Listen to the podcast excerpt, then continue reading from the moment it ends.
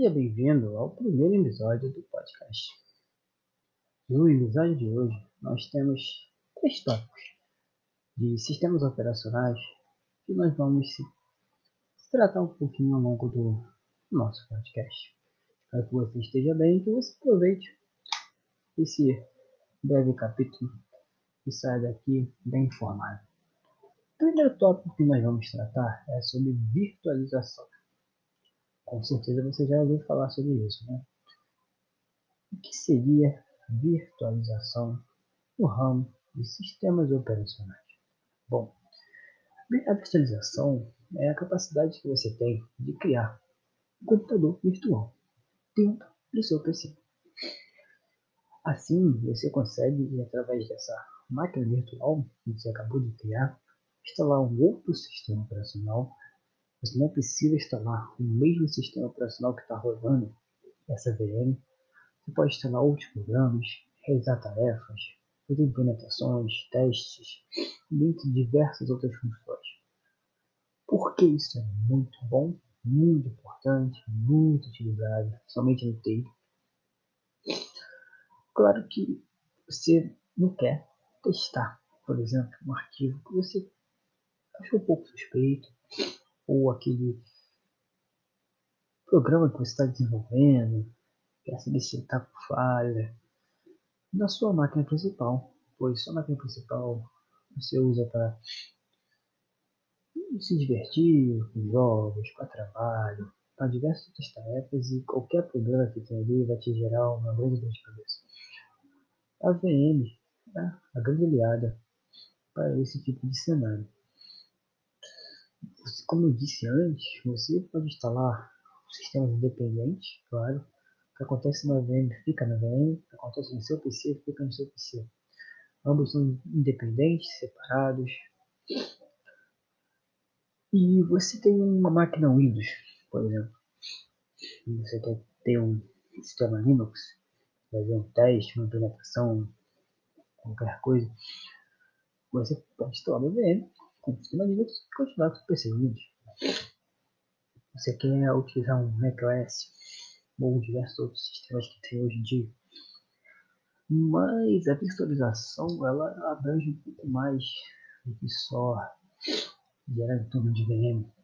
Por exemplo, existem hoje aplicativos como BlueStacks e dentre outros, acredito que o BlueStacks sejam mais famosos, utilizados para emulação de sistemas Android Nesse caso, você vai instalar no seu PC, ele vai rodar no seu PC, mas é um software que ele como se fosse uma VM, ele vai virtualizar, vai simular um Android diretamente da sua máquina. E você consegue instalar jogos, aplicativos no Android, tudo igual você faz no seu smartphone, você consegue fazer dentro desse software. A virtualização, ela abrange né, alguns ramos bem interessantes dentro do TI, como dentro das organizações, hoje é muito comum você encontrar servidores virtualizados. Isso é muito bom tanto para as organizações, quanto para o meio ambiente, todo mundo, porque com a virtualização de servidores você consegue diminuir aqueles espaços gigantescos, aquelas salas gigantescas, você vai ter servidores físicos diversos, milhares de servidores para hospedar uma grande organização, por exemplo. Agora, o que as organizações fazem? Ela tem um host, claro, um servidor físico, que ela chama de host, e ele vai hospedar várias máquinas virtuais desse servidor físico. E essas máquinas virtuais vão ser independentes cada uma rodando com sua função, com sua obrigação, e ele pode acessar em qualquer lugar esse host. Esse host que vai ter essas máquinas virtuais, então pode acessar independentemente de cada uma. E você consegue monitorar através da Hypervisor, que é chamado, né? que é uma ferramenta que implementa essa virtualização, Virtual Machine Monitor, também, se pode chamar ele assim. E o Hypervisor ele é um substituto do sistema operacional da máquina física. É ele que vai cuidar de toda a configuração, fiação, gerenciamento dessas máquinas virtuais ele aloca né, recursos específicos para cada uma. Bom, eu acredito que esses sejam os tópicos né, da virtualização. Eu pretendo ser bem breve, pois não quero tratar mais dois assuntos. Esse nosso primeiro episódio. Eu já vou deixar logo agora no começo aqui do podcast né, o, o recado. Se vocês quiserem que eu traga mais sobre esses assuntos outros assuntos, pode deixar uma mensagem de áudio, que agora é possível deixar uma mensagem de áudio para o criador do podcast e sugestões. Seria bem interessante. Bom, tratar agora do nosso segundo tópico que eu preparei para esse primeiro episódio, né? Que são os Kubernetes. Você vai ver que o Kubernetes também está ligado à virtualização. O que seria Kubernetes? Se você não ouviu falar, é bem capaz de já ter ouvido falar do Kubernetes, mas se não ouviu, agora vai ouvir. Kubernetes é nada mais que uma plataforma de código aberto que é portátil, é extensiva e ela é para gerenciamento de carga de trabalho de serviços. Esses serviços são distribuídos nos containers. Você está se perguntando, tá, o que, que isso me ajuda? Calma. Kubernetes facilita toda a configuração declarativa em relação à automação. Ele possui um ecossistema grande de rápido crescimento. Serviços de suporte e ferramentas de Kubernetes têm hoje em dia disponíveis em grande escala. Em 2014, a Google tornou Kubernetes um código aberto e esse código que eles disponibilizaram contou com mais de 15 anos de experiência da Google executando essas cargas de trabalho em uma larga e grandíssima escala. Agora, da onde surgiu esse nome Kubernetes? Bom, Kubernetes tem origem do grego, como é óbvio, né? que significa timoneiro, timoneiro ou piloto. Fazendo aquela derivação da palavra, o K8S é a abreviação derivada pela troca das oito letras. Que oito letras são essas? Você pega o Ubernet, troca por oito, aí fica o K8S. Parece sigla de carro, né?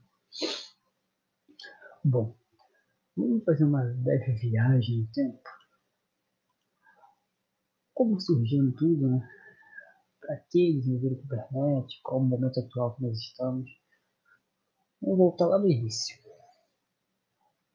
Quando nós tínhamos a implementação tradicional nas organizações.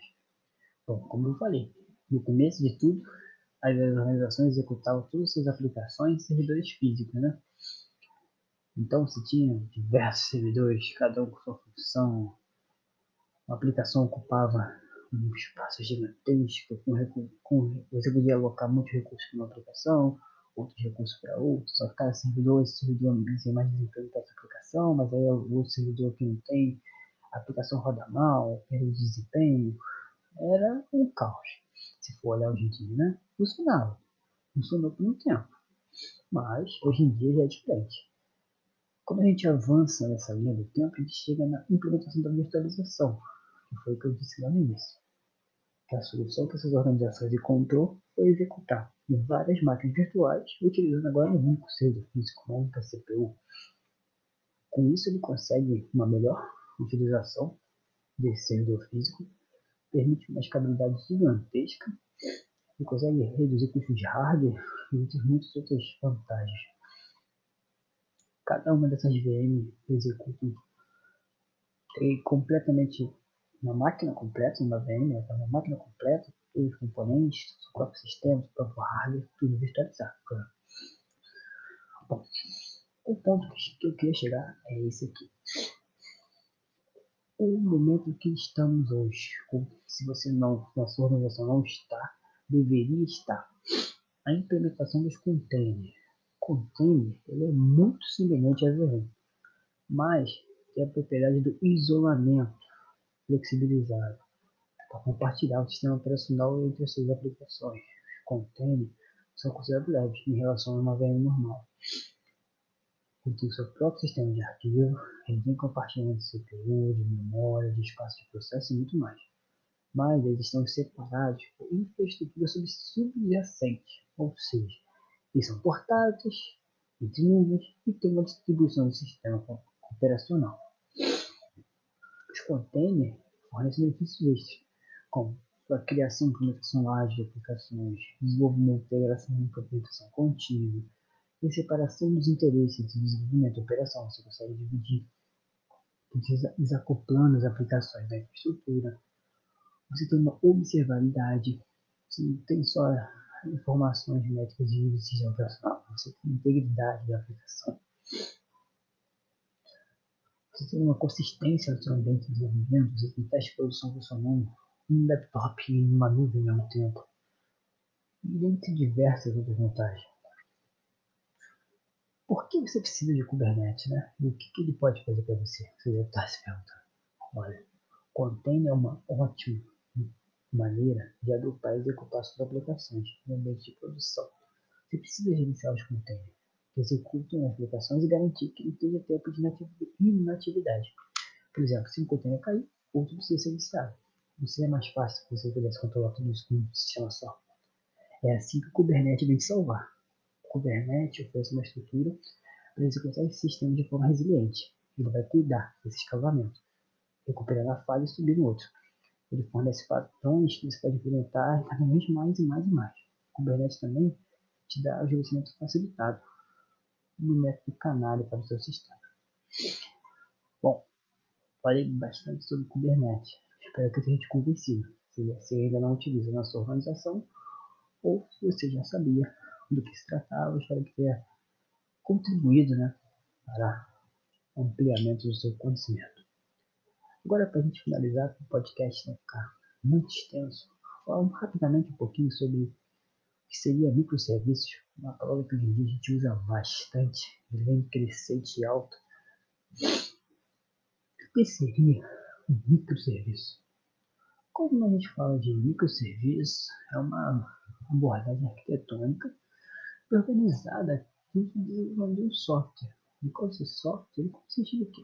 Pequenos serviços. Esses pequenos serviços são independentes e eles vão se comunicar usando APIs. Esses serviços eles vão pertencer a pequenas equipes autossuficientes. Bom, é bem interessante que a gente faça uma comparação. Existe a arquitetura monolítica, existe uma arquitetura de microserviços. Com essas arquiteturas monolíticas, todos esses processos são altamente acoplados e executados como um único serviço. Isso significa que se um processo de aplicativo apresentar um pico de demanda, toda a sua arquitetura vai ser escalonável. A complexidade da adição e do aprimoramento desses recursos de aplicativos monolíticos aumenta o crescimento da base do código. Essa complexidade vai acabar limitando a experiência, a experiência e dificultando a implementação de novas ideias. Quando você tem uma arquitetura de microserviço, o aplicativo é criado em competência independente e ele executa cada processo depois por um microserviço, cada um com sua função e cada um com sua finalidade. E esses serviços eles se comunicam por meio de uma interface que está bem definida e vai usar APIs, APIs leves. Característica é rápida aqui para a gente finalizar esse primeiro episódio do nosso podcast. Você já tem bastante conteúdo para refletir e para se aprofundar. Microserviços eles são autônomos, como eu disse. Cada serviço, componente e arquitetura pode ser desenvolvido e implementado para uma finalidade. Eles vão ser especializados, vão ser dedicados à solução de um problema específico. Eles são ágeis, eles são flexíveis, você consegue implementar ele fácil, custo é baixo, a chance de falha é baixa. É fácil você atualizar um código, acelerar o tempo de introdução de um recurso novo que você quer implementar no mercado. Você tem uma liberdade tecnológica, porque a arquitetura de microserviços não segue uma abordagem generalista. Cada equipe que é responsável por microserviço é livre. Pode escolher a melhor ferramenta que ela achar para resolver um, problema específico. O resultado, o resultado disso é que as equipes acabam criando microserviços que podem optar pela melhor ferramenta para cada tarefa. É interessante, né? você cria um microserviço que ele vai analisar o problema e vai optar, bom, essa ferramenta aqui é melhor para me tratar, nesse caso, essa aqui é melhor para esse. Como eu disse, a palavra que está na moda hoje, né? resiliência. É, microserviço é resiliente. O que significa resiliência? Quer dizer que, é, que a independência do serviço aumenta a resistência à falha do aplicativo. Se eu tivesse uma arquitetura monolítica, a falha de um componente poderia causar falha de todo o aplicativo. Com microserviços, o aplicativo lidam com uma falha total do serviço, degradando a funcionalidade. E com isso ele não interrompe toda a aplicação. Bom, chegamos ao fim desse primeiro episódio do nosso podcast, né? Um episódio de estreia. Abordei aqui três grandes temas, temas bem interessantes, notáveis, sistemas operacionais. Espero que você tenha gostado. Se você quiser deixar uma mensagem, vou deixar. É possível hoje você deixar uma mensagem de áudio no podcast. Obrigado por você ter assistido. Espero que eu tenha contribuído nesse tempo que você parou para me ouvir. Muito obrigado e até a próxima. Nos vemos em breve.